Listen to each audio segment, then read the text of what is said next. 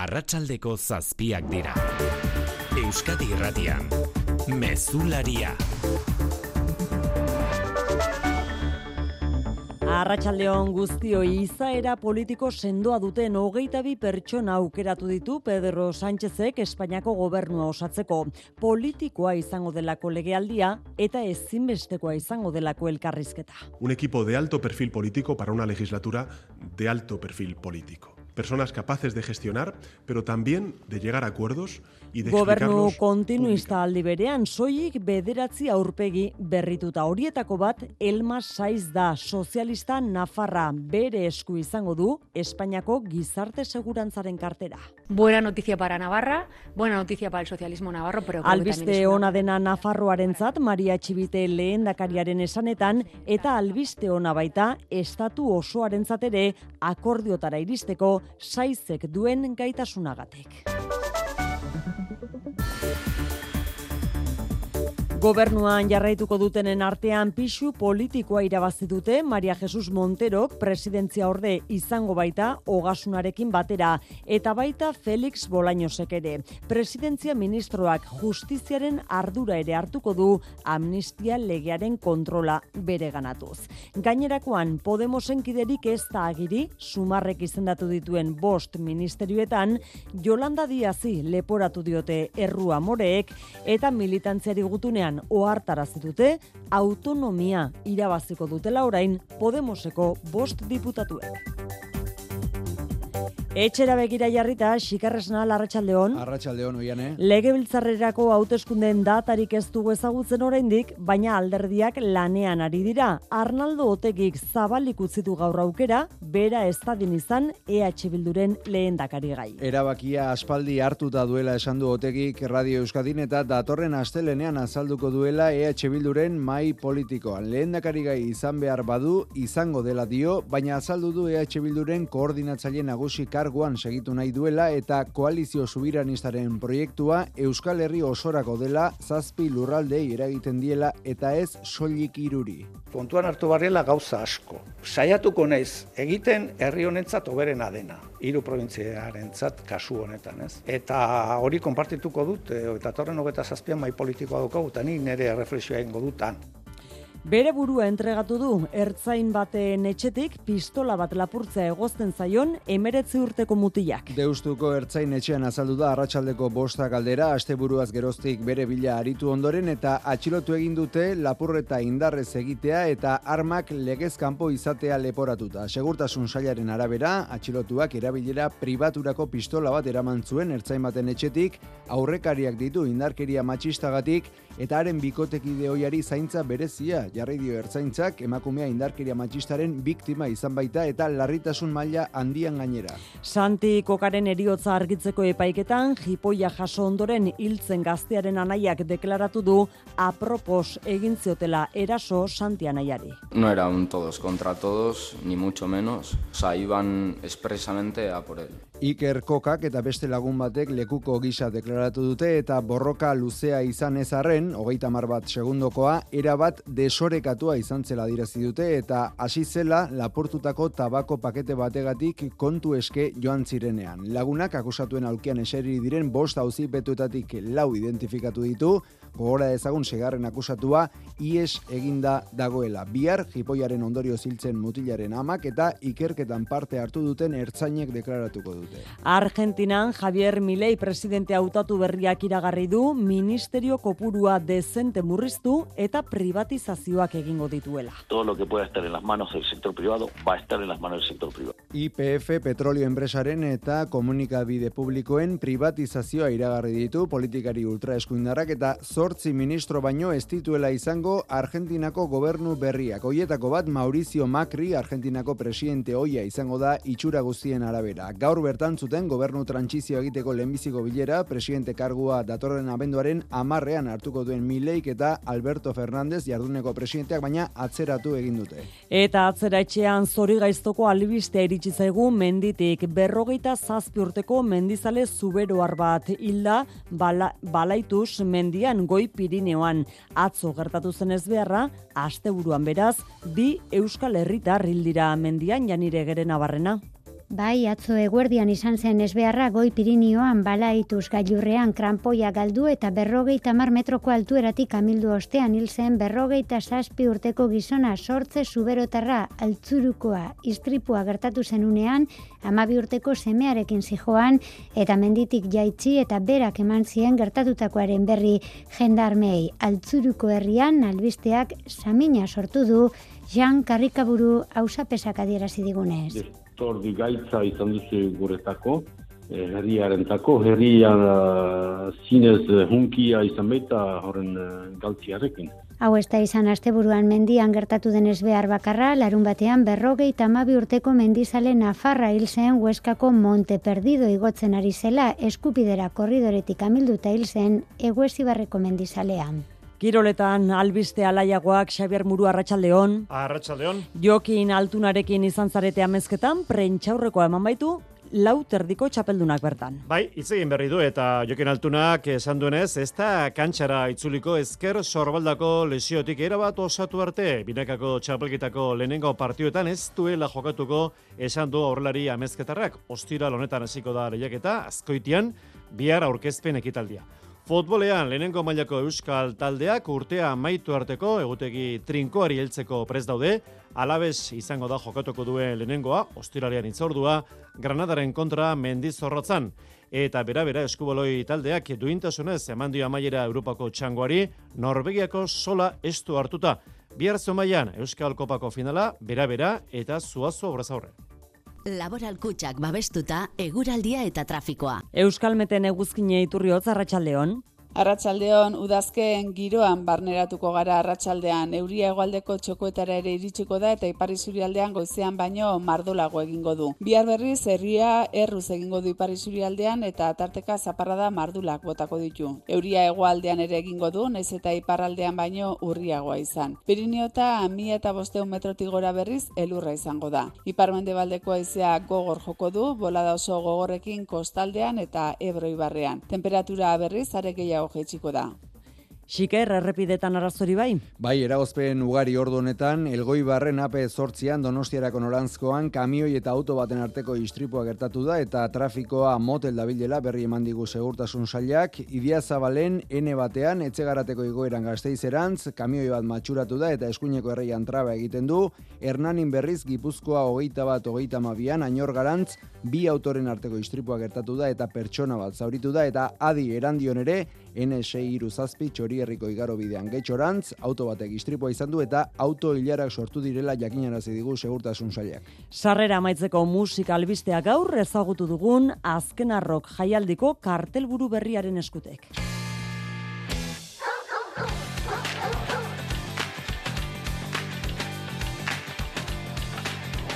James Addiction ere arituko baita bai lehen aldiz 2000 eta hogeita lauko azken arrok jaialdian mila bederatzeron da laurogeita bostean sortu zen Los Angeleseko talde mitikoa Parry Farrell aberlariare, abeslariaren eskutek eta laurogeita marreko amarkadan izan zuen arrakasta gehien. Mendizabalan arituko diren talde gehiago ere ezagutu ditugu gaur Tarke y la Asociación del Riff Psychedelic Porn Crumpets eta The Black Holes ere batu dira kartelera.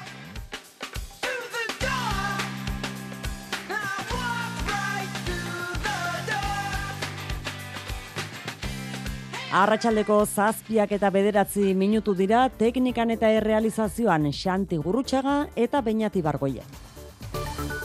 Euskadi Irratian, Mezularia, Oiane Perez. Pedro Sánchezen ministroen artean ez ustean iritsi da Elma Saiz Nafarraren izena, gizarte segurantza, inklusio eta migrazio politiketako ministro berria izango da.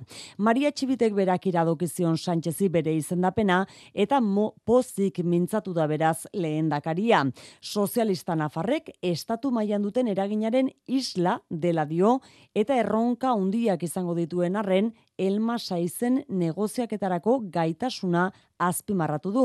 Iruñean Aitor Perez Aurreko legealdian ekonomia eta ogasun kontxilari gisaritu zen elmasaiz eta lau urte horietan aurrekontuak aurrera ateratzeko izan duen gaitasuna balioan jarri du Maria Txibitek. Hizo una tremenda labor, una magnífica labor. También esa necesidad de llegar a acuerdos. Lan izugarria egin zuela dio eta negoziaketarako gaitasun hori datozen lau urteetan erakusteko aukera izango du. Besteak beste, eaiotak eta pesoek adostutako gizarte segurantzaren transferentzia negoziatzea egokituko zaio. Elmasaiz, Maria Txibite eta Santos Zerdan pesoeren antolakuntze idazkariaren oso gertuko pertsona da.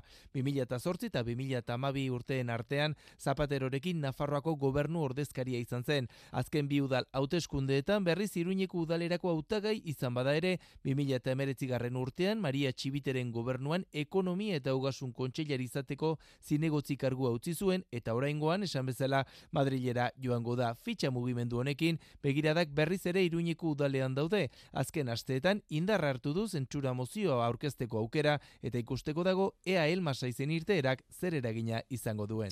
Elmasaiz da Pedro Sánchezek bere gobernuan egin dituen aldaketa apurretako bat gainerakoan gobernu kontinuistaren aldeko apustu egin du. Izaera politiko nabarmeneko hogeita bi ministrorekin. Tartean ardura gehiagorekin jarraituko dute Felix Bolainosek amnistia legea kudeatu beharko duenak eta Maria Jesus Monterok presidente orde izatera ere igaroko baita. Gobernuan jarraituko dute zeresana eman duten Marlaska eta Robles barne eta defentsa ministroek berriz. Madrilen Mikel Arregi Arratxaldeo Mikel. Kaixo Arratsaldeon Pedro Sánchezek aldaketa gutxi egin ditu bai egituran gobernu berriak hogeita bi ministerio izaten jarraituko du baita ministroetan ere bederatzi bakarrik dira estrenatuko direnak beraietako lau sumarren ministro berriak. Pedro Sánchezek Moncloa ataritik esan du momentu honetarako egokiak diren pertsonak aukeratu dituela. Un equipo de alto perfil político para una legislatura de alto perfil político. Personas eta capaces de pixu gestionar. politikoa irabazi dutenen artean bi izen azpimarratzeko Maria Jesus Montero ogasun ministerioko eskumenak mantendu arren laugarren presidente orde postura igoko da eta Felix Bolaños estatuko hiru boteren arteko lotura izango baita presidentzia ministerioari justizia gehituta. Berea izango da amnistia legea bideratzeko ardura eta gainontzean esan Sánchezek lehen lerroko sozialistak aukeratu dituela gobernuko beste postuetarako ere. Pilar Alegria PSOEren bozemaile izatetik gobernu bozemaile izatera pasako da, Oscar Puente diputatu sozialista garraio ministro berria izango da, eta Elma Saiz, Nafarra, gizarte segurantzaren kudeaketaz arduratuko dena. Gainontzean, Marlaska eta Robles ministroak karguan mantentuko ditu Sánchezek, eta sumarri dagokionez, Pablo Bustindui, Ernest Urtasun, Monika Garzia eta Sira Regok, gizarte gaietarako ministerioak, kultura, osasungintza eta aurtzaro eta gazteria ministerioak hartuko dituzte. Sumarrek bost ministerio izango ditu bai, baina bakar bat ere ez du izango Podemosek. Pedro Sánchezek eta Yolanda Díazek gobernutik bota egin dituztela salatu du alderdi moreak ekaitzagirre. Jone Belarrak gutuna bidali die militantei eta bertan Yolanda Díaz egin du Podemos gobernutik kanpo geratu izanaren erantzule. Podemoseko bost diputatuek autonomia irabaziko dutela ere badio Belarrak gutunean. Aurrez, Pablo Fernández bozera maleak jarri dioa hotxa Podemosen Pedro Sánchez y Yolanda Díaz han echado a Podemos del gobierno. Y Pedro es- Sánchez eta Yolanda Díaz izan dira Podemos gobernutik bota dutenak Ferrandezen esanetan ez dutelako ministro kontseiluan alderdi sozialistari inork ezkerretik presiorik egiterik nahi ez eta botere ekonomiko eta mediatikoa aserretzerik ere. Ez da iritzi bereko Alander Martinez, sumarreko euskal diputatua, logikotzat jodu Podemosek ministrorik ez izatea, asteburuan Nacho Alvarezi egindako eskaintzari moreek ezezkoa eman ondoren. Ezezko horrekin ministroa izateko aukera galdu egiten dute, logikoki. Gobernutik kanpo, bueno, oraindik sumar, sumar badauka talde parlamentario bat, e, gobernua babestu egin bar duena eta gobernua lagundu egin bar duena. Gora behera, gora behera, talde parlamentarioan lankidetzan aritzeko tartea badela uste du Martinezek eta sumar horretan saiatuko, du, saiatuko dela esan du. Gobernu osaketa horrekin kritiko mintzatu da Eusko Alderdi Jeltzalea deigarria egin zaio gobernuak eskumenik ez duen bi ministerio sortzea, etxe bizitzarena eta aurtzaro eta gazteriarena. Hala ere, sozialistek jeltzalekin hartutako konpromisoak betetzea espero du Eusko Alderdi Jeltzaleak. Eta alderdi popularrak berriz salatu du y tiene un vicepresidente sin cartera que es el señor Carles Puigdemont. Hogeita iru ministerio izango dituela Sánchezen gobernuak bosgarren presidente orde karguan izango baita Carles Puigdemont Bruselatik gobernua zuzentzen ala salatu du Borja Semper bozera maile popularrak. Etxera etorritan legebiltzarreko hauteskundei begira jarriko gara, alderdiek datozen hilebeteotan argitu beharko baitute zeintzuk aurkeztuko dituzten zerrenda buru. Momentu zargi dauden lehen gaiak dira, pesoeko eneko handu eza eta alderdi popularreko Javier de Andres badirudi Arnaldotegi ez dela izango EH Bilduren hautagaia aukera hori oztu egin du behintzat gaur otegik berak maialen narratibel. Bai, bere burua lehendakari gai aurkeztuko te duen galdetuta, barre txikia egin du eta nolabait zabalik utzi du lekukoa urrengo bati emateko aukera, izan ere, Radio Euskadin egin dioten elkarrizketan esan du, hausnarketa sakona egin duela hilabeteotan, erabakia aspaldi hartuta daukala eta koherente izaten saiatuko dela defendatzen duen proiektuarekin, entzun arnaldotegi. Bueno, nik esan dena da, kontuan hartu barriela gauza asko, baina saiatuko naiz egiten herri honentzat oberena dena. Eta hori konpartituko dut, eta torren hogeta zazpian mai politikoa dukagu, eta nik nire reflexioa ingo dutan. Sumarrek ere egin beharko du prestaketa lana, lehen dakari gai aukeratzeko, Lander Martínez Sumarreko diputatuak gurean esan du, ez kolektiboa egin behar dutela ezer erabakitzeko, eta beraz ez dago argi, miren gorrotxategiren aldeko apustua berretxiko dutenik. Nik uste dute ez kolektiboak izan arte ez dugula ezer ziurtzat e, eman behar. Eta noski falta dena da jakitea noiz deituko dituen lehendakariak legebiltzarrerako hauteskundeak eta ea Inigo Urkulluk ostera errepikatuko ote duen. Javier de Andrés Popularrak dio arraroa dela oraindik ez erret jakitea. Es que el PNV tiene muchas dudas sobre la fecha y sobre el candidato. Eta horrek erakusten du bere ustez, zalantzaz beteta daudela Eusko Alderri Jeltzalean pausua noiz eta nola eman jakin gabe.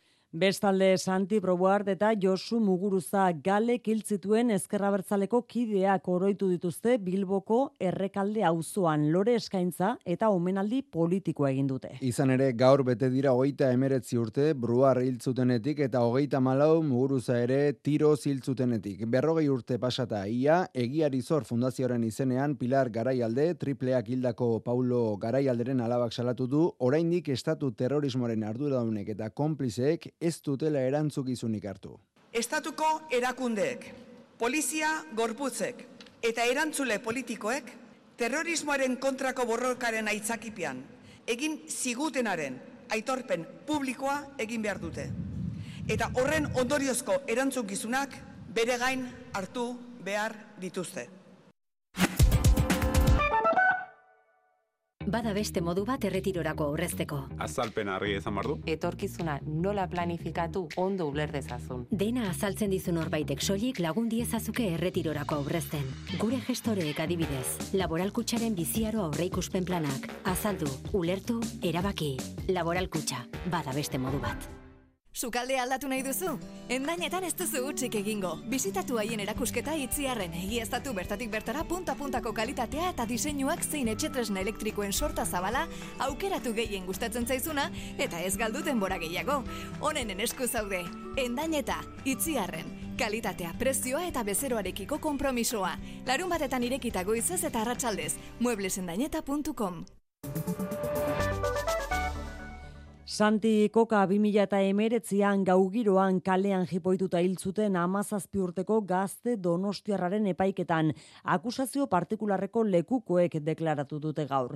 Gau hartan, berarekin batera zegoen ikerranaiak propio Santiren kontra zuzendutako taldeko eraso bortitza izan zela berretsi du.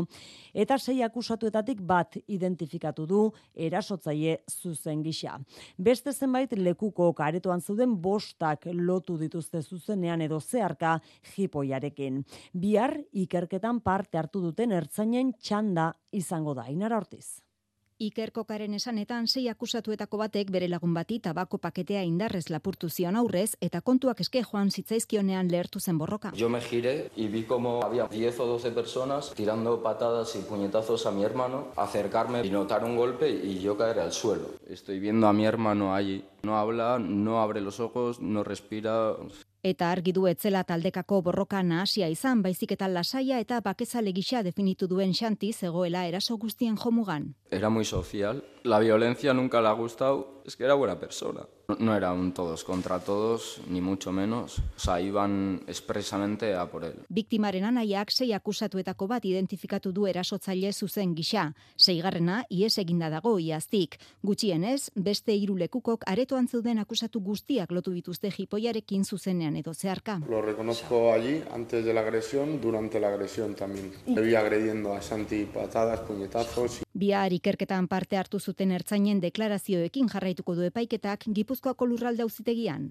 Arratxaldeko albistea da, barakaldoko etxe batean lapurreta egin, ertzain baten pistola partikularra lapurtu, eta larun bat azkeroztik ies eginda zegoen emeretzi urteko gazteak bere burua aurkeztu duela deustuko ertzain etxean. Bien bitartean ertzaintzak barne ikerketa zabaldu du, lapurtutako arma partikular horren nondik norakoak argitzeko. Etxean suzko arma bat izatea, izateko hainbat baldintza bete behar dira, tartean giltzapean gordetzea eta munizioa beste leku batean izatea zurin etxe berria. Datozen orduotan igaroko da epaiaren aurretik ustez barakaldon ertzain baten etxean pistola bat lapurtu duen emeretzi urteko gaztea.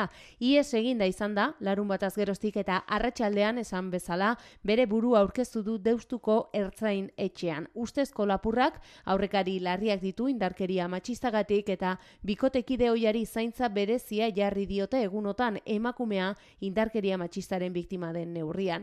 Bien bitartean, ertzaintzak barne ikerketa eta zabaldu du laportutako pistola behar bezala gordeta ote zegoen argitzeko arma etzen lanekoa partikularra baizik eta horretarako baimena duen edozein hiritarrak izan dezake zuzko arma bat etxean, baina hainbat dira arautegian jasota dauden baldintzak. Besteak beste pistola giltzapean gorde behar da eta gainera ezin da munizioarekin batera gorde. Munizioa beste leku batean utzi behar da. Hori dena argitzea du helburu abiatutako barne ikerketak. Genero indarkeriaren inguruko datuak eman ditu gaur segurtasun saiak. Euskadin aurten iraiera bitarte euneko sei gehitu dira genero indarkeriari lotutako salaketak iazko garai berarekin alderatuta. Aldatzen ezten datu badagoala ere, salaketa kopururik haundiena, bikotekide edo bikotekide hoiek eragindako indarkeria kasuak direla. Testunguru horretan Euskal Herriko mugimendu feministak erakundei exigitu die dagokien ardura hartu eta gai hau agendaren lehen lerroan jardezatela urtzigartzia. Gizonei praktika matxista galbo batera utzi eta indarkeria mota hori ahalbidetzen duen sistemaren konplize izateri utz diezaiotela esegitu die Euskal Herriko mugimendu feministak. Erakundei berriz, dagokin ardura bere gainar dezatela, amaia zubieta eleduna. Nazkatuta gaude, feminismoetatik proposatzen ditugun aldarri ezberdinak hartu eta hoiekin egiten duzuen zuriketa morearekin gure diskurtsoaz jabetu hitz politekin jarri azaleko proposamenak egin. Azaroaren hogeita bosten indarkeria matxistaren aurkako nazioarteko egunaren arira egindako adirazpenak bain zuzen jaurraritzanen segurtasun sailak kaleratutako datuen arabera, araba bizka eta gibuzkoan bataz beste euneko 6,2 egindutekora aurten indarkeria matxistagatiko salakete gurtarri eta iraila bitartean, ertzaintzak emakumen kontrako indarkeriari lotutako lau mila sortzirun derurogite meretzi salaketa jaso ditu. Kontuen hartu behar da, kasu batzutan biktimak salaketa bat baino gehiago jarri duela. Segurtasun sailaren arabera, sexu erasolarriek nabarmen gora egin dute, larogeita bederatzi kasu aurten, irurogeita bi izan ziren iazko epeberean, ertzaintzak une honetan bosmia da seirundik gore emakume babesten ditu nolabait, hogeita meretzik dute bizkarzaina, datu esanguratsua, berreunda hogeita sei emakumek dutela babeserako bortxa deituriko aplikazio elektroniko instalatuta, eta izitik larogeita mairu direla epaileren aginduz kontrol telematikoa duten gizonezkoak. Gai ez aldatu Euskadiko hezkuntza lege berriari EH Bilduk kontrako botoa emango diola iragarri du Arnaldo Otegik EH Bilduren koordinatzaile nagusiak Radio Euskadin. Ez da bere amaierara iristen ari da. Asunarozena bai negoziazioaren gertuko iturrietatik jakin dugunez, ez dago azken orduko aldaketarik eta beraz legearen hitzaurrean hizkuntza ereduak agertzeak era bat urrundu du akordiotik koalizioa bertzaldea. Arnaldo Tegik iragarri du legearen kontrako botoa eta uhartarazi du akatsandia izango dela gainera lege berria soilik jeltzalen eta sozialisten babesarekin onartzea. Guretzat pena da, zen eta eman ditugu bi urte terdio hiru urte lanean, isilpean, lortu genuen hainbat eta hainbat sektore gerturatzea guretzat oso proiektu sendoa zen batetara, baina zoritxarrez azken momentuan, mendakin batzu sartu dira, guretzat natura hori aldatzen dutenak. Ez, ez zaigu iruditzen seri badenik. Bihar goizeko bederatzi terdietan elkartuko da hezkuntza lantaldea eta bertan eztabaidatuko dituzte lege berriaren hitzaurrea eta xedapenak. Azken testua berriz gaur zorte onartuko dute legebiltzarreko hezkuntza lantaldean, gero hezkuntza batzordean eta azkenik osoko bilkuran. Ba, legebiltzarrean bertan, hogei mila sinaduratik gora aurkeztu ditu Euskalgitzaren kontseiluak eta eskatu du egunga, egungo hizkuntza ereduak gainditu eta Euskarazko eredu orokortua jasotzea lege berrian. Ela sindikatuak bere aldetik, kanpoaldean elkarretaratzea egin du eta alderdi politikoi eskatu die legearen kontra egin dezatela. Argentinan bere lehen erabakien berri eman du Javier Milei presidente hautatuak. Kargu hartu baino lehen, estatu batuetara eta Israelera egingo du bidaia, eta alor ekonomikoan privatizazioak iragarri ditu. IPF, petroleo enpresa nazionalarena, eta komunikabide publikoena landerra izagirre. Privatizatu alduen guztia privatizatu egingo du Javier Milei Argentinako presidente hautatuak baita IPF Petrolio Enpresa Nazionala ere. Todo lo que pueda estar en las manos del sector privado va a estar en las manos del sector privado. Okay. IPF, digamos, primero la tiene IPFren kasuan bi urteko EPA esarri du eta denbora gutxiagoan dolarizatu nahi luke ekonomia. Azken neurri honek badu antzerako aurrekari bat Argentinan, Niko Cuenca ekonomia dituaren esanetan, larogeita margarren amarkada hasieran inflazioa jeisteko dolarra eta pesoa berdindu zituztenekoa, jokaldia etzen espero bezelatera. Azken batean asko merkeago ateratzen zitzaiela gauzak importatzea ekoiztea baino eta ekoizteari utzi zioten eta aldu zan momentu bat krisian handia zala zuzenean e, paritate hori kentu zutela, beraz familia askok zorrak dolarretan zuzkaten baina aurrezkiak pesoetan. Orain Javier Milek jasoko duen erentzia ere ez da kudeatzen erreza. Euneko eun eta berrogeiko inflazioa, interestasak euneko eun eta hogeita marretik ora, eta amarre herritarretik lau, pobrezian agindutako erreformak gauzatzeko aliantzak bilatu beharko ditu parlamentuan ez baitu gehiengo nahikorik. Milei zoriontzen lehen nengo tarikoak Donald Trump eta Jair Bolsonaro izan dira estatu batuetako eta Brasilgo presidente hoiak. Lula da Silva Brasilgo presidenteak berriz ez du Mileiren izena aipatu, baina Argentinarrak zoriondu ditu hauteskunde prozesu baketsua gauzatu dutelako. Orain Txinaren gandago jarrita harreta, Argentinaren bazkide komertzial da, baina Mileik Pekinen aurkako diskurtsoa ere egin du kanpainan. Bestelako izan da Txinako gobernuaren erreakzioa, gobernu berriarekin harreman ekonomikoak indartzea, espero du Pekinek.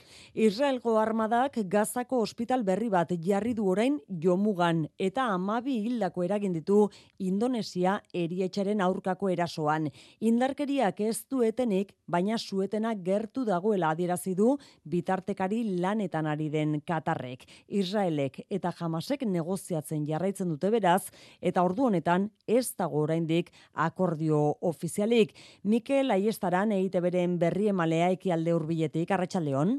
Arratxaldeon, Israelek jamasen aurkako presioari eutxi dio komunikabidetan lehen zueten alaster izango dela kaleratu arren.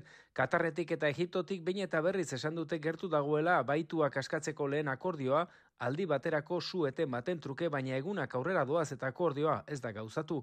Gutxienez berreunda berrogei, baituen eta desagertuen familiek presioa egiten dute, gobernuak lehentasuna eman diezaion gatibuak etxera honik itzultzeari baina ez dute arrakastarik. Bitartean Israelek inguratu du Indonesiako ospitalea gazako iparraldean martxan geratzen den azkena da. Zazpireun lagun inguru daude barruan eta amabi gutxien ezil dira gaur egon den eraso zuzen batean. Hegoaldean, Gaza hegoaldean, Asifa ospitaletik ateratzea lortu zuten hogeita maika jaio berrietatik, hogeita bederatzi Egiptoko ospitaletara eraman dituzte gaur. Shakira, abeslari kolombiarrak espetxaldia saiestea lortu du Espainiako hogasunarekin zuen zerga iruzurraren gatik fiskaltzarekin akordio ardietxi eta zazpi milioi euro ordaintzea onartuta.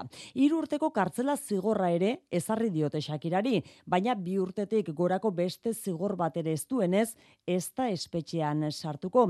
Luis Zeron, epaiketa horren berri, Arratxaldeon? Arratxaldeon, abeslari Kolombiarra 2008 eta 2008 urtean artean Bartzelonan bizi zenean, Espainiako hogasunari amalau milioi terdi euroko iruzurra egin ziola itortu du. Eta horrekin batera, zazpi milioi euroko izuna ordaintzea onartu du Bartzelonako hauzitegian. Iruzur fiskalaren inguruko aitorpena, epaiaren galderari erantzunez egin du Shakirak reconoce los hechos y se conforma con las nuevas penas que le han sido solicitadas? Sí.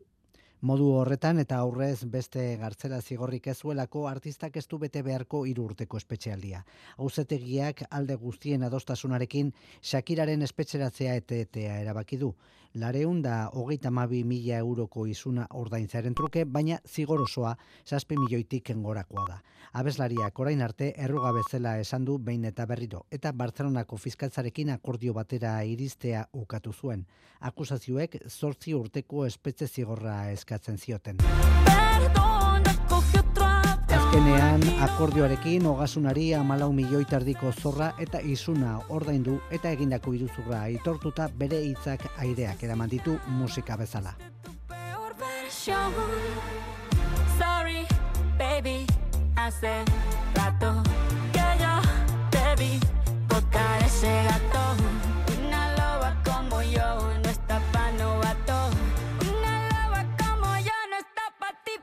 Arratxaldeko zazpiterdietara iritsi gara Shakiraren musikarekin.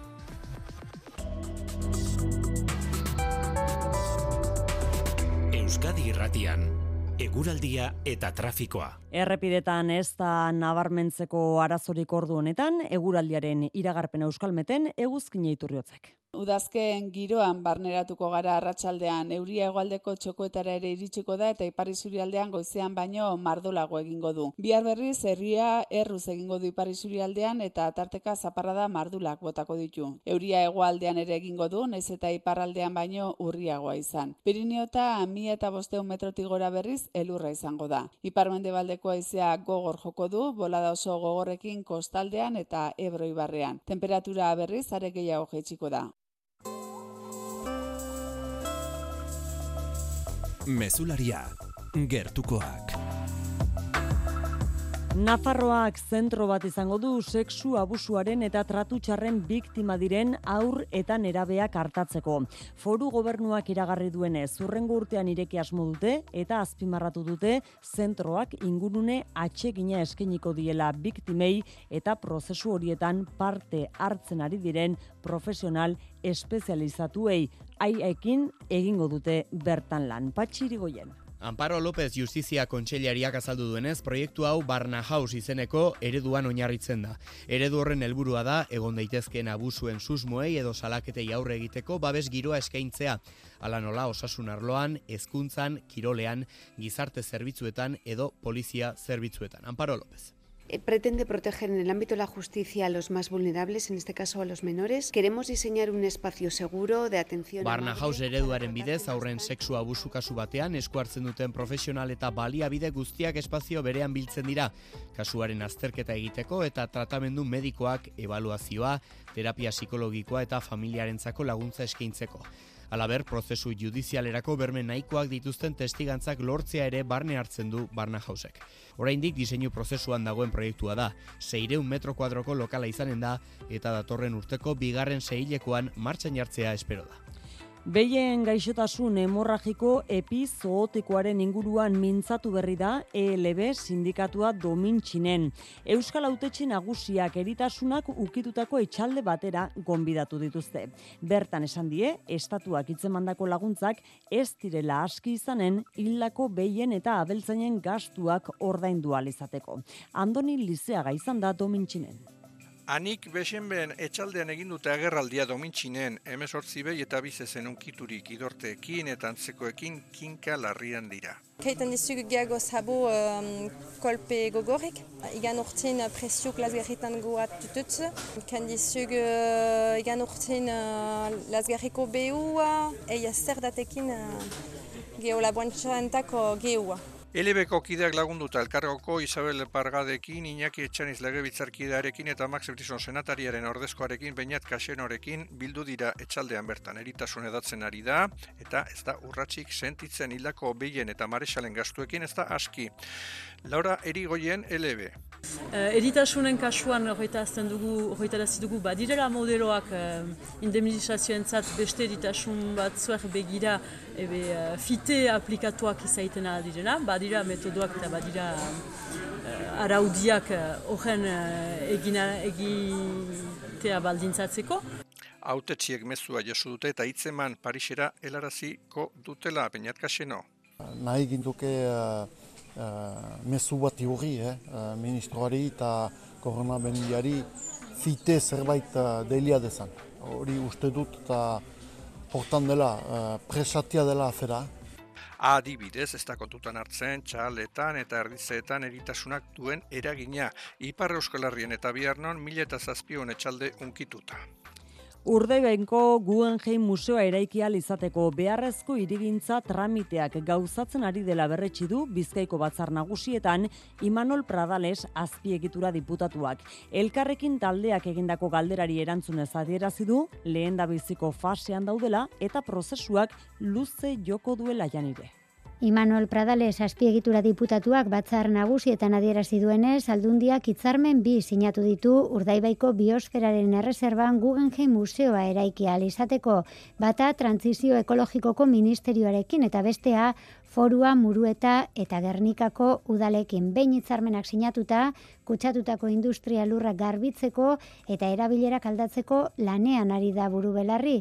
Horretarako erakunde publiko ezberdinekin hogeita masi bilera tekniko baino gehiago izan dituela nabarmendu du. Babestutako gune batean museoa eraikitzeko prozedurak luze joko duela eta lehen fasean baino ez daudela adierazi du. Azken asteetan busturialdean proiektuaren aurka entzun diren ahots kritikoen aurrean Pradalesek esan du aldundiak baduela irita herritarren parte hartzea sustatzeko asmoa aurki irekiko da alegazioak aurkesteko epean. Kultura leioa. Bilboko Zinexit jaialdiak urtero ohi duen legez, giza eskubideen inguruko ausnarketa egingo du pelikulen bitartez, gaur hasi eta ostiralera bitarte. Jaialdiaren ikurrere bada, pelikulen ondorengo mahai ingurua, gaur urrutira joan gabe, arantxa etxebarria zuzendaria eta Shinji aktorea egingo dira Txinas pelikularen inguruan izketan iker zabala.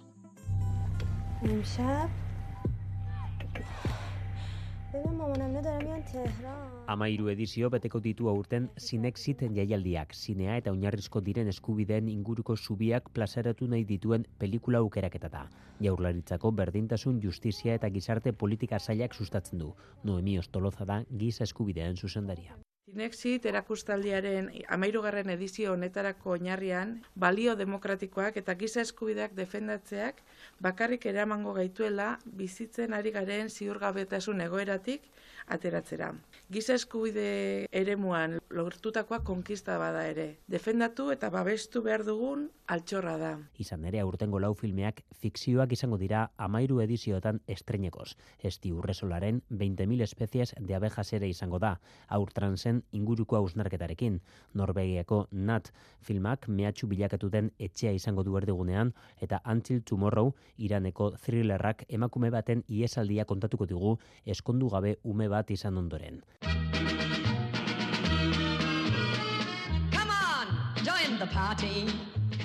Urtero bezala klasiko batekin itxiko da Zinexit jaialdia Billy Wilderrek zuzendutako Witness for Prosecution izango da.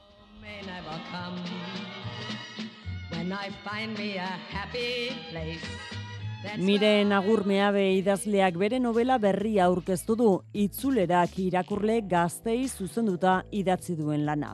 Fantasiaz beteriko bidaia proposatzen du egileak, hogeita bat garren mendean bizi zen katxalinek denboran atzera egin, eta amasegarren mendean bizi izan zen Martina de Jauregi emakume nafarrarekin, emagin nafarrarekin topo egingo du. Elkarrekin egingo duten bidaia, ekarri du horri aldetara miren agur meabek. Eleberri hau bada, benetan existitu zen Martina de Jauregiri aitortza egiteko modu bada. Mailu odriozola.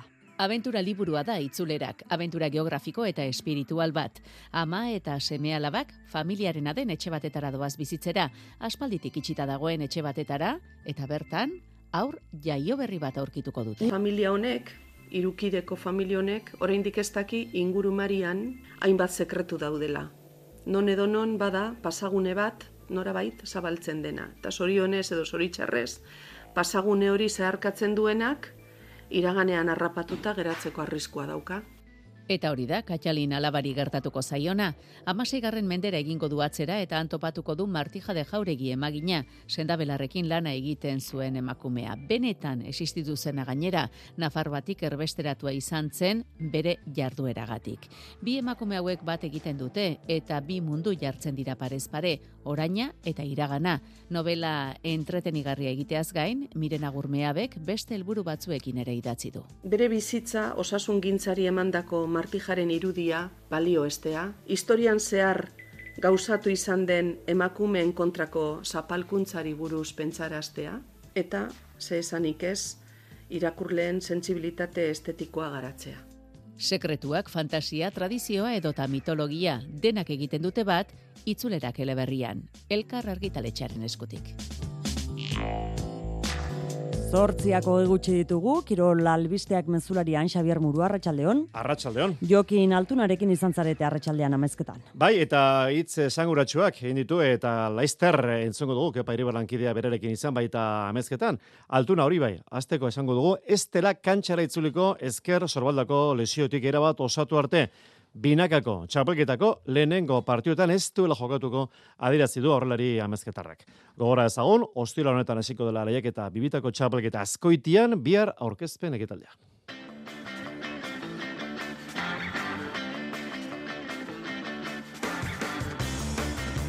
Futbolean lehenengo mailako euskal taldeak urtea amaitu arteko egutegi trinkoari heltzeko prez daude. Alabez izango da jokatuko duen lehenengoa ostirarean Granadaren kontra mendizorrotzan. Ukraina Italia partidua gaur irabazlea zuzenea salkatuko da Eurokoparako. Italiarrek ez dute berriro utxegin nahi mundialerako salkapen fasen eginda bezala. Bera berak duintasunez eman dio amaiera Europako txangoari Norvegiako sola estu hartuta. Bihar zumaian Euskal Kopako finala izango dute bera berak eta zuazok. Errutbian Euskarian sek Belgikari ingo dio aurre datorren larun batean Donimare loitzunen Euskal jokalariek duela bost hilabete jokatu zuten azkeneko aldiz anuetako minestadioan Kataluniaren kontra. Eta txirrindroritza, Nairo Quintana kiteleko giroan hartuko du parte, la Gazeta de los Sportek jakitere eman donez, Simon Yates, Irain Thomas eta Bud Van Aert izan daitezke beste izen batzuk urren urteko giroan. Entzuleok arratsaldeon, zazpiketa, berrogeita bi minutu, kirol tartea, jokin altuna lautordiko txapelketa irabazi duen pilotari amezketarra entzongo dugu berehala, bere jaioterrian amezketan, finalaren biharamunean, komunikabiakien hitz egin du antxe izan da kepa iri barrankidea, kepa, arratsaldeon. Arratsaldeon, Xavier. Aldarte honean ikusiko zen onoski, baina agian nekatute ere bai, ezta? Bai, bai, esan bai, nekatuta alde batetik, e, gorputza minduta beste alde batetik, baina gustora eta lasai ere bai, pozik e, txapelarekin, eta herrian egin zioten harrerarekin, azken aldian egin dioten, edo, edo egin dizkiotenen artean politenetako atzoko izan zela, aipatu dugu bideotxo bat, eta egin zioten, da asko gustatu zitzaion. Lorturiko txapelak zer nolako augustoa utzi dion, galdetu diogu lehenik eta behin. Bueno, ona ez, txapelketa guztik diferentek izateie, eta bueno, txapel guztik, guztik indauket oroitzapen oso ona, baina bueno, txapelketa hau egizan ona izan da, eta, bueno, gauz asko eakutsi, eakustizkizu txapelketa koitzak, eta bueno, gauz, iruditzez gauz berrik ikasitu dela txapelketa honekin, pelotari hobea izaten launduko iteanak, eta, eta oso harro txapela biro bazita. Hemendik urte batzutara, bueno, ba, soilik emaitzak gogoratzen eh, dugunean, ba, kaso esango dugu, altunaren finalik erosoena izan zela atzokoa, baina berak argi dauka, eta berak ez du haztuko, txapelketa gogorra izan dela. Euki izan dut igual txapelketak asko zerosogok, eta gero, ba, igual, azkeneko eunen, ba, atzopio gertatu zitzaiona. Azkeneko mm. eunen sensazio txarxegoik euki ez, nahi berez alderantzez gertatu zait. Sufrikario desente izan da urtengoa, baina, baina, bueno, egi esan, finala behidaia esan nun, hobeto orkituko nitzela, hobeto iristen nitzela, eta, eta oso kontentu nago. Ia zirutxapelak urbil izan zituen Xabier, mano-manokoa finalean elordirekin galdu zuen, e, lauterdikoa finalean tantu bakarragatik e, eskurdiarekin, eta finalerdian zeudela bineka, ba, tolosak e, min hartu zuen. Ez zuen titulu hori lortu, baina ez du horregaitik aurten gogo berezirik sentitu. Txapelketa bakuitzen eukitzeko gondie bukaera ino iritsi eta irabazteko, ez? Baina esati zuten alen urten pena hori eukin unez, joatzen ez, mano manoko bukatu zanen, ba, urren gaunetan da, ostra, ba, pena pixka eta eukin unze, sensazioan euken, ostra, pelotan asko jokatu nula urte guztin, eta, ba, alde intzitan txapelak, ez? Baina, bueno, eske zindikezu beti balorazio guztikin horren arabera, ah. eta horren arabera ibazea balorazio kiten, ba, ba erotu itezea, ez? Eta, eta nik uste kilorara intzatezta launa, Zeuk esan duzu, bihar binakako aurkeztuko da, han izango da altuna, baina ez ditu aurreneko partidak eh, jokatuko esker sorbalda. Ondo osatu arte, ez da kantxaratuko. Esan dite alde hortati behintza kontentu nau, e, deskantxatuz e, rehabilitazio gariketak inez eta fisiokin da lan inez, ba, ba sendatuko ala. Lehen esan zitean, plazo, lau sei aste izango ziela, eta ikusiko ez dakit guantxertan izango hiru aste, edo lau edo bost, nik ez dakit, zenbat izango hien, eta alde hortatik bintzat hori izin dut garantizatu. Hogeita zazpi urte ditu, adin horretan olaizolak, irujok eta retegik egindakoa hobetu edo edo parekatu du. Baina palmarezak palmarez, galdetu diogu ea nola sentitzen den bera, nola ikusten den bere kiroli bilbideko une honetan. Joan, hasi nitzenen da, baina bai kirolari eta bai pertsona heldugoa ikusten naiz, eta bueno, horrek agio dauketela iruditzen zait, ba, ba gaude ez? Eta bueno, egia esan, pelota iragokionez ikasit bai garaipenetatik, bai, bai porrotetatik, ba, ezin dezula baita ere denbu guztin dena kontrolatuta momentuko behi da egon, lana hain behazula, eta argi euki behazula, bideonetik balin bazoaz, ba, eta gauzeko betzen balin bazoaz iritsiko zaizkizula maitzak, Jokin Altunak esandakoa eta horren arira, Inaixio Errandonea azpeko zuzendari komertziala izan da gaur gurean. Errandoneak aitortu duenez, herriek pilota jaialdiak antolatzen dituztenean denek nahi dute Jokin Altuna. Segulako eskeri egiten du pilotaria emezketarrak. Hori guztia ondo banatu behar da, ondo gestionatu beharra dago, kontuan izan da Altunaren ezker sorbaldako oinez. Hori esan du Inaixio Errandoneak. Gertatzen da, altuna bezaleko pelotari bat alde guzietan ikusi nahi dutela, hori hori argi dago. Eskaera aldetik, e, bueno, herri guziak nahiko luteke e, jokin altuna e, hartu ez.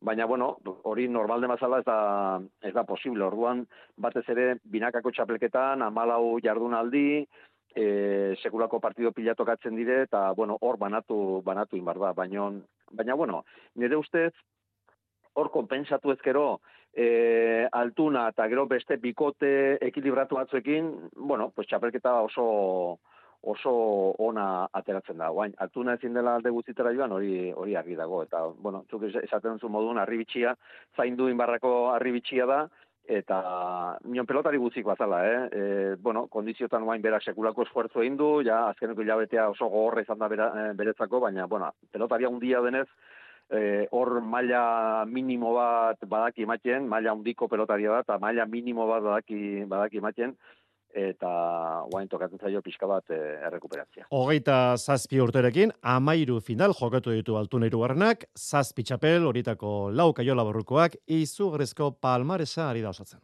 Jende hasi da esaten, e, historian ikusi duten aurrera didik e, politena edo, edo oberena ote den, e, bueno, badakizu, betiko konparaketak, ez? Hori konparatzia ezinezkoa da, baino baino argi dago historian izan duen aurrelari honenetakoa izango dela, hori fijo, fijo.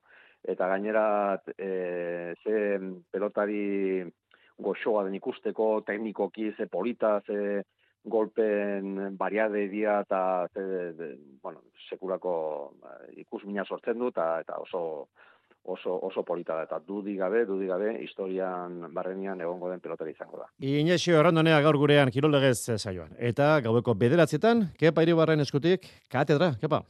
Alaxe da, Jokin Altunarekin izan dugu solazaldia osorik, tertulia, bueno, bestelako protagonistak, zarrera zosketa denetarik. Interesgarri izango da, gero arte. Gero arte. Futbolean bukatu da Ibarren joera ona. Amar partidu zeramatzan galdu gabe talde Ibartarrak zazpi garaipen eta hiru berdinketa. Azkenean Oviedo izan da bide on horri amaiera eman diona. Joseba Etxeberrairen taldeak atzo markagailuan aurre hartu zuen, tartieren, Jon Bautista golegile, lehen zati amaitzar zela, bigarren zatian ordea, Eibarren jokoak bere egin zuen bereziki obidoren gola jaso ezkerostik, bazirudia irugarren berdinketa jarraian lortu behartzela, baina luzapenaren atarian, benzedorrek penalti egin, eta Asturiarrek garipenaren gola egin zuten. Jo Bautista Pozik gola egin zuelako hori bai, baina triste, burumakur punturik gabe, esku utxik itzuli delako taldea txera. Pertsonaki pozik ez, golaren gatik, e, bueno, e, aurrera izan da ba oso pozik, baina hemen kolektiboa garrantzitsuna, eta bueno, pixka triste ez, e, iru puntuak eskapatu dira, eta, bueno, ba, aurrengo erronkarekin, ba, bueno, zit, bueno, egoera hau aldatzeko, ba, ba, tope ibiliko gaztean zehar. Aukera ona, galdu du Ibarrek igorako postuetan sartzeko, leganez liderrak esportinek eta baiadolidek ezpaitute irabazi. Taldi Ibartarra bosgarren postuan da orain, hori bai, bi puntura baino ez du igorako eremua alegiak gertu. Emaitza bola da, ona amaitu da, baina oraindik bide luzeo du Ibarrek. Iritsiko dira berriro garipenak, Joseba Txeberria.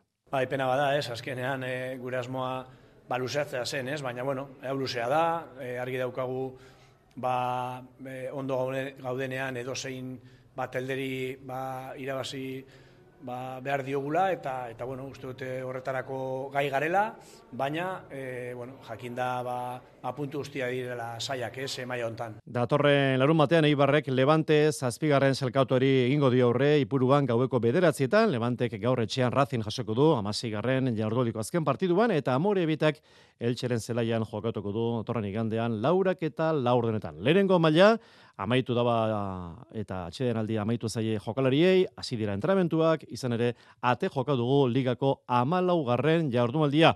Ostiralean jokatuko du alabesek, Granada aurkari partidua mendiz horratzan gaueko bederatzietan. Eta igandean, Bilarreal talderen zelaia la ceramikan jokatuko du ososonak, arratsaleko ordubietan, realaka anuetan, Sevilla jasoko du laurak eta laurdenetan, eta astelenean gaur sortzi partidu zaila izango du atletikek, Girona lideraren zelaian jokatuko du gaueko bederatzietan. Eta F Ligan, larun bateko partiduak, Reala Valencia, eguardiko amabietan, eta Levante Eibar lauretan, eta igandean Atletik Barcelona arratsaldeko seietan. Naziorteko futbolean, Italiak gutxienez berdindu egin berdu gaur, Ukrainaren kontrako partiduan, zemultzuan, Eurokoparako salkapen partiduan, galdu ezkero, irugarren salkatu, eta errepeskara jomoko dira Italiarrak alegia bigarren aukera izango dute. Ukrainiarrek berriz, irabazi behar dute gaurko leia, bi selezia hauek gaur jokatuko dute esan bezala, gaueko bederatziak laurden gutxetan Alemanian Leverkusenen. Eta gaurko beste bi norketa garrantzitsu Euroko parako salkatzeko txartelak banatuko direnak. Eslovenia, Kazajistan eta Txekiar Republika Moldavi izango dira bi norketa hauetan bi txartel jokoan izango dira. Eskoboloia, bera berari eskuetatik aldi indio Europa Ligan jarraitzeko aukerak, Imano Albarezen taldeak, sola, talde Norvegiararen kontrako kanporak eta berdintzeko zoria izan zen atzo, gazka geroldegian, joanekoa Norvegian, zazpigoleko aldeaz galdondoren, gaindie zinez irudien kanporak eta irautzetik gertu izan zen talde gipuzkoarra, aritxo ere bar. Zazpigolen aldea gainditu behar, seiko aldeaz irabazi, eta azken minutuan bi penalti utxegin ondoren, ezin izan du superramara beraberak Europa Ligako multzoen faserako sailkatzea lortu. Pena zuten jokalariek, Esterra Rogeria. E, pena izan da, bi aukera izan ditugu, bostakit, zazpi goletara, o sei, sei garren alortzeko bintzat, zazpi metro bidez, e, azken bi zazpi metroak ma faia ditugu. Norvegiako partida izan da erabakigarria, zazpigolen aldea zirabazi zuen solak han. Hango partida ondo aztertuta kantxaratu ziren atzo superamara beraberako jokalariak. Baloi gutxiago galdu zituzten kontraerasoan ondo zabaldu zuten jokoa. Egia da, e, gola sartzeko jokaldia gehiago landu behar izan zutela mm, Gipuzkoarrek Norbegiarrek baino.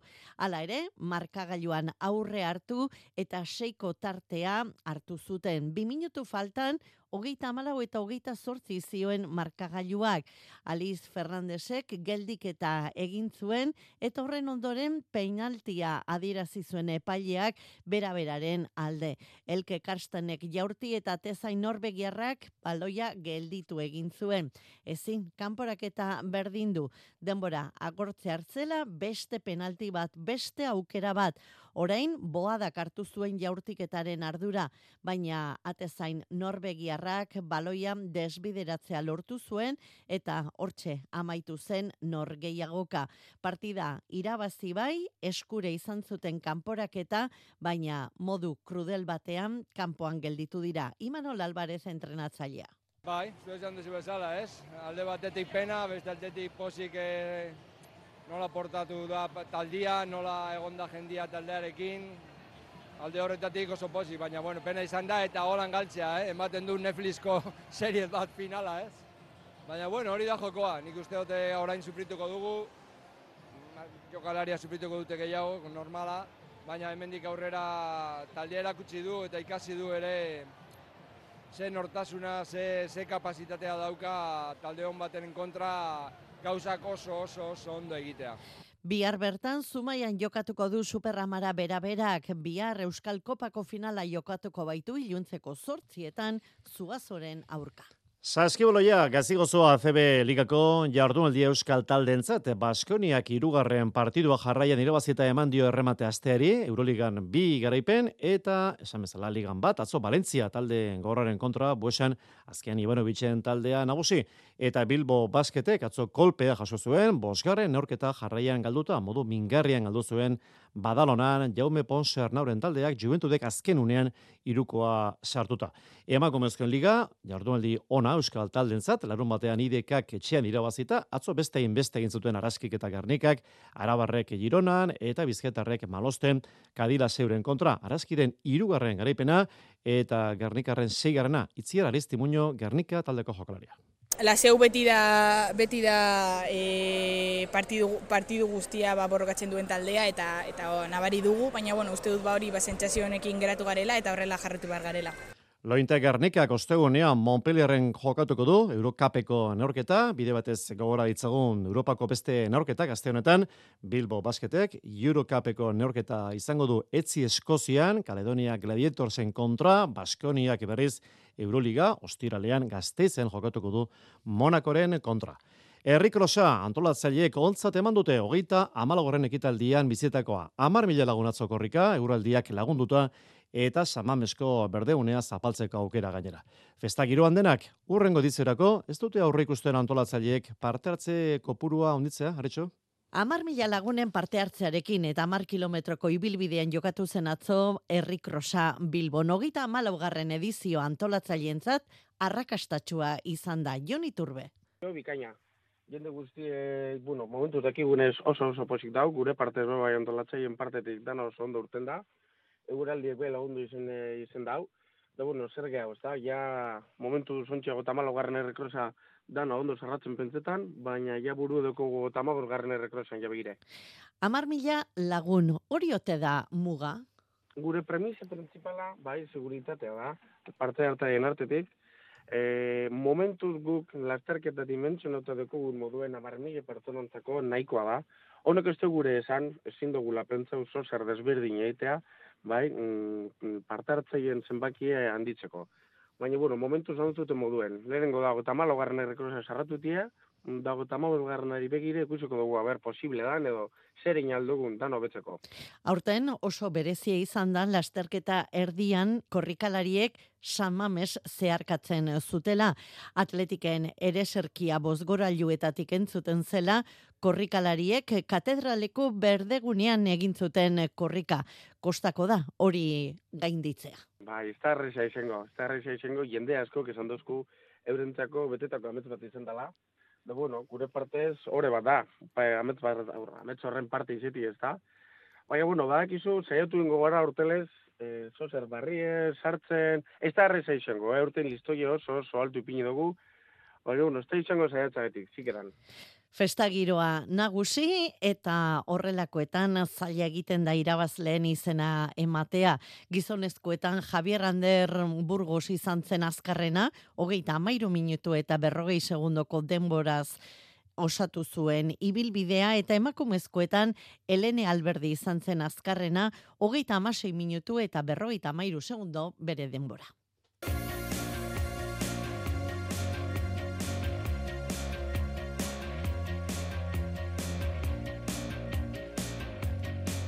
Bera berak eta Zozok Euskal Kopako finala izango dute bihar Zumaian, Lubaki kiroldegian iluntzeko sortzietan, Gipuzkoara dira irabazteko autoagai nagusiak, izan ere, ba maila nagusian ari dira, bera berakoak, gerrerasi berdrolan, eta Zuazo Barakaldo berriz, maila bat bera guari da lehiatzen, urrezko, ohorezko ligan. Biharko beste itzordu bat, areto futbola izango da, kopako bi kanporaketa, final amaseirenetan, Leaburu Ke Ibarra, Xotaren kontra, eta Burela Rivera Navarraren kontra.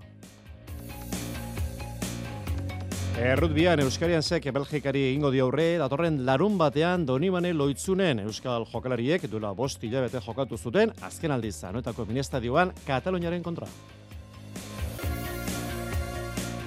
Txirrindularetza, Nairo Quintana kiteleko giroan hartuko du parte, la Gazeta de los Sportek jakitela eman duenez, Simon Yates, Geraint Thomas eta Bud Van Aert izan daitezke beste izen batzuk urren urteko giroan. Eta bukatzeko futbolaz zaipamena Fran Eskribak ez du Zaragozako entrenatzaile postuan jarraituko, urtebete egin du kargoan Eskribak, talde eragorra, zakapeneko amabigarren postuan da, bigarren mailan.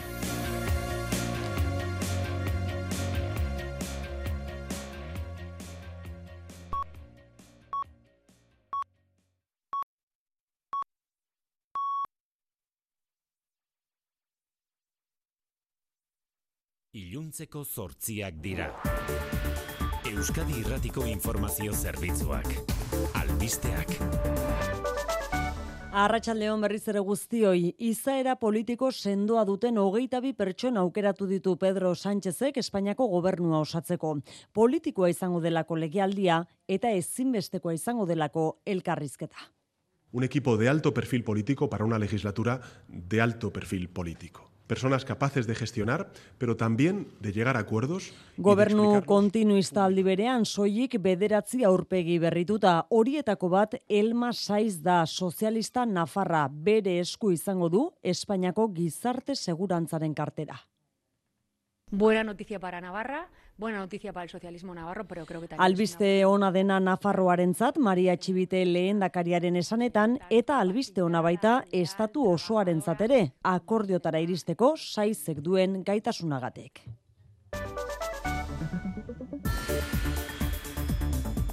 Gobernuan jarraituko dutenen artean pixu politikoa irabaziko dute Maria Jesus Montero presidente orde izango baita ogasunarekin batera eta baita Felix Bolañosek ere presidentzia ministroak justiziaren ardura ere hartuko du amnistia legearen kontrola bere ganatuz. Gainerakoan Podemosek kideri Podemosen kiderik ez da geri sumarrek izendatu dituen bost ministerioetan Yolanda Diazi leporatu diote errua moreek eta militantziari gutune zuzenean ohartarazi dute autonomia irabaziko dutela Podemosteko bost diputatuek. Etxera begira jarrita, xikerresna larratxaldeon. Arratxaldeon, oiane. Bere burua entregatu du ertzain baten etxetik, pistola baten lapurtza egozten zaion emeretzi urteko mutilak. Deustuko ertzain etxean azaldu da arratsaldeko bosta kaldera, asteburuaz geroztik bere bila aritu ondoren eta atxilotu egin dute lapurreta indarrez egitea eta armak legez kanpo izatea leporatuta. Segurtasun sailaren arabera, atxilotuak erabilera pribaturako pistola bat eraman zuen ertzain baten etxetik, aurrekariak ditu indarkeria matxista matxistagatik eta haren bikotekide hoiari zaintza berezia jarri dio ertzaintzak emakumea indarkeria matxistaren biktima izan baita eta larritasun maila handian gainera. Santi kokaren eriotza argitzeko epaiketan jipoia jaso ondoren hiltzen gaztearen anaiak deklaratu du apropos egin ziotela eraso Santi anaiari. No era un todos contra todos, ni mucho menos. O sea, iban expresamente a por él. Iker Kokak eta beste lagun batek lekuko gisa deklaratu dute eta borroka luzea izan ez arren, hogeita mar bat segundokoa, erabat desorekatua izan zela adierazi dute eta hasi zela laportutako tabako pakete bategatik kontu eske joan zirenean. Lagunak akusatuen aulkian eseri diren, bost auzipetuetatik lau identifikatu ditu, kogora dezagun segarren akusatua, ies eginda dagoela. Bihar, ikerketan parte hartu duten ertzainek deklaratuko dute. Argentinan Javier Milei presidente hautatu berriak iragarri du ministerio kopurua dezente murriztu eta privatizazioak egingo dituela. Todo lo que pueda estar en las manos del sector privado va a estar en las manos del sector privado. IPF petrolio enpresaren eta komunikabide publikoen privatizazioa iragarri ditu politikari ultra eskuindarrak eta zortzi ministro baino ez dituela izango Argentinako gobernu berriak. Hoietako bat, Maurizio Macri, Argentinako presidente hoia izango da itxura guztien arabera. Gaur bertan zuten gobernu trantsizioa egiteko lehenbiziko bilera, presidente kargua datorren abenduaren amarrean hartuko duen Mileik eta Alberto Fernández jarduneko presidenteak, baina atzeratu egin dute. Errepidetan xiker nabarmentzeko arazori bai? Ez, uneotan ez dago eraozpenik segurtasun sailak berri eman digunez. Eguraldiari dagokionez, bihar euri gehiago egingo du, bereziki ipar partean eta temperaturak jeitsi egingo dira. Udazken giroan barneratuko gara arratsaldean euria hegoaldeko txokoetara ere iritsiko da eta ipar isurialdean goizean baino mardolago egingo du. Bihar berriz herria erruz egingo du ipar isurialdean eta tarteka zaparrada mardulak botako ditu. Euria hegoaldean ere egingo du, naiz eta iparraldean baino urriagoa izan. Pirineota mi eta metrotik gora berriz elurra izango da. Iparmendebaldeko haizea gogor joko du, bolada oso gogorrekin kostaldean eta ebro ibarrean. Temperatura berriz are gehiago jaitsiko da. Arratxaldeko zortziak eta lau minutu, besterik ez gure aletek, albiste gehiago ordu bete barru izango duzu hemen Euskadirratian, eta albisteak noiz nahi eskura eitb.eus atarian. Mezularia, bihar arratsaldeko zazpietatek aurrera. Bihar arte, ondo izan.